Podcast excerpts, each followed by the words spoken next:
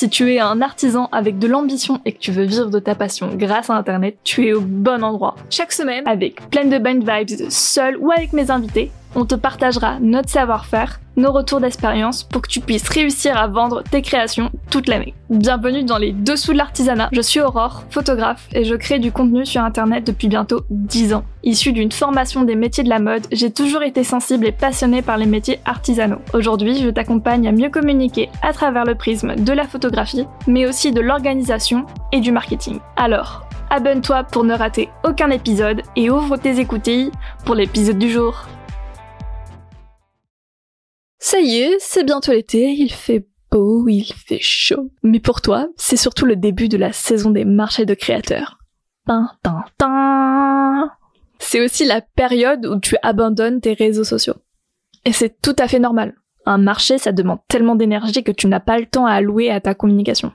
Préparer un marché, c'est même assez stressant et tes priorités sont potentiellement dans la création des produits à présenter et dans l'organisation de ton stand.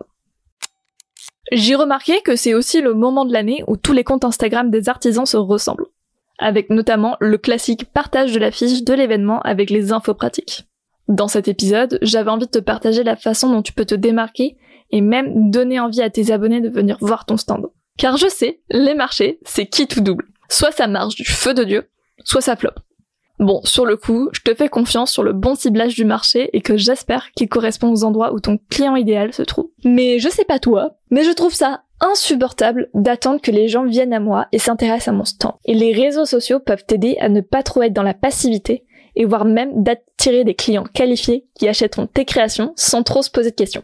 Alors prépare-toi à écrire ou mettre de côté cet épisode car je vais te partager plein d'idées de publications et de concepts sympas pour tes abonnés.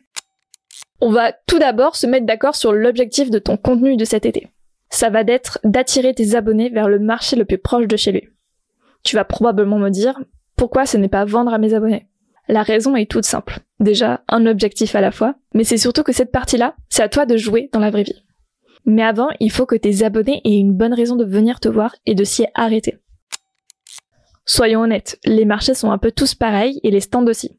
Alors, pour te démarquer, tu peux essayer de proposer une expérience différente qui pourrait mêler réseaux sociaux et la vraie vie. En plus, ça serait totalement bénéfique pour toi, puisque les personnes qui te découvrent sur les marchés pourront continuer à te suivre et devenir des clients plus qualifiés plus rapidement.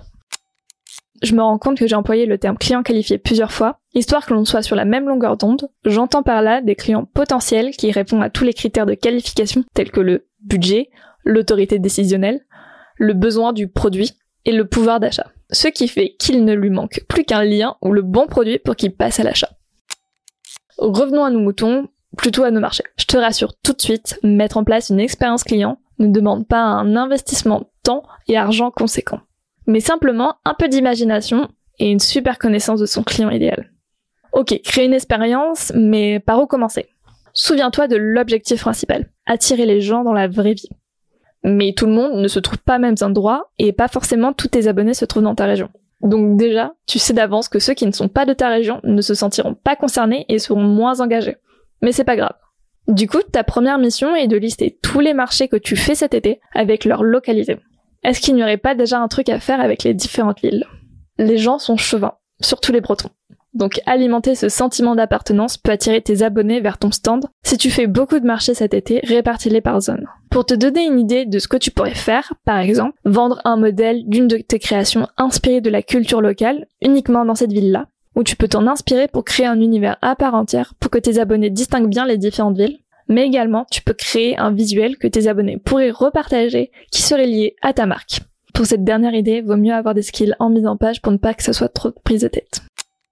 Et justement, en te parlant mise en page, il est temps d'aborder l'image de marque. Car c'est aussi une façon de pouvoir te distinguer et de créer un sentiment de communauté auprès de tes abonnés. Donc, si tu as un univers bien à toi, surtout avec des éléments visuels forts, n'hésite pas à pousser le vice au plus loin, que ce soit sur les réseaux ou sur ton stand. Tes abonnés doivent pouvoir te reconnaître sur ton stand sans même que tu t'aies montré. Je te parlais juste un peu avant du sentiment de communauté. Et c'est là que tu peux faire un truc incroyable c'est de proposer un cadeau ou une récompense, peu importe, aux abonnés qui te suivent assidûment et qui sont venus te voir. L'idée, et de proposer un truc inédit pour ceux qui te suivent. Ça peut être super cool parce que tu vas pouvoir créer un lien spécial avec tes abonnés et ça, c'est super précieux. Tu peux par exemple faire une chasse au trésor, un quiz, peu importe, tant qu'il n'y a que tes abonnés qui ont accès à ce contenu et qui soient récompensés d'une certaine manière parce qu'ils sont venus. Ça peut être une réduction, un cadeau offert pour l'achat d'un produit, etc. Je te remets un peu dans l'ordre comment tu peux construire ton expérience. Première étape, définir un objectif et surtout ce que tu veux que ton abonné fasse à la fin. Deuxième étape, construire le parcours client avec les émotions que tu veux transmettre et les réactions que tu veux que ton abonné ait tout le long de l'expérience. Troisième étape, le contenu. Avec quoi tu peux amener ton abonné vers la finalité. Un jeu, une récompense, etc. Quatrième étape, créer et planifier le contenu. Et c'est justement le sujet de la suite de l'épisode. C'est bien joli, tu as ton concept, mais il faut que tu aies du contenu qui en jette. Car l'expérience, il y a le risque qu'elle ne touche que tes abonnés les plus engagés, qui ne sont pas forcément ton client idéal. Alors, pour ça, tu vas devoir jongler avec du contenu à forte valeur ajoutée en post et ton expérience en story par exemple. Si tu veux envoyer du pâté sur Instagram, c'est le meilleur moment de l'année. Je te parle pas de faire un post par jour. Tu peux tout à fait garder ton rythme habituel, mais les sujets abordés peuvent vraiment soutenir la vente de tes produits en expliquant les bénéfices de te rencontrer et en quoi c'est peut-être le bon moment pour acheter. Ça sert à rassurer les plus hésitants. Teaser ce qu'il y aura d'inédit par rapport à d'habitude. Un produit, une offre exclusive. Montrer les backstage du marché, etc., etc. Sur les marchés de créateurs, bah on n'est pas tout seul.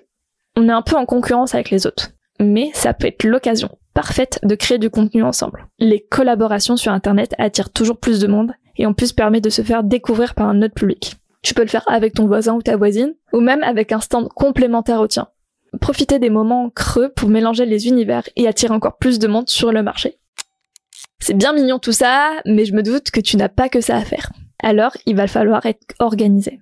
Et surtout, créer tout ton contenu à l'avance. Le fameux batching de contenu. Pour que tout soit prêt à être posté, voire même programmé pour que tu te concentres sur tes stories pour créer du lien avec tes abonnés et l'expérience que tu proposes. Alors écris tout, même les stories que tu as envie de faire, et ceux qui te demandent de la mise en page, fais-le à l'avance. Et n'oublie surtout pas de mettre un appel à l'action à la fin de toutes tes publications et de répéter tout le temps les informations pratiques du marché et de tes modalités de paiement. Si tu fais chaud, tu peux faire une page sur ton site internet avec les informations de tous tes marchés pour rediriger les gens vers celle-ci. Je peux comprendre qu'à ce stade-là, ça te paraît beaucoup et paraît être une montagne de choses à faire en plus. Bien sûr, il n'y a aucune obligation.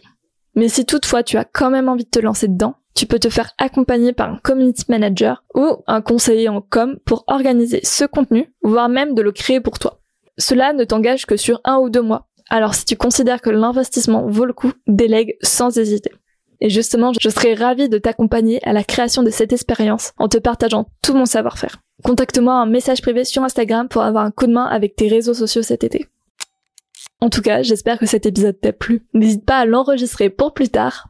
Mes DM Instagram sont ouverts si tu as besoin d'un coup de main avec ta communication de l'été. Et je te dis à très vite sur les internets.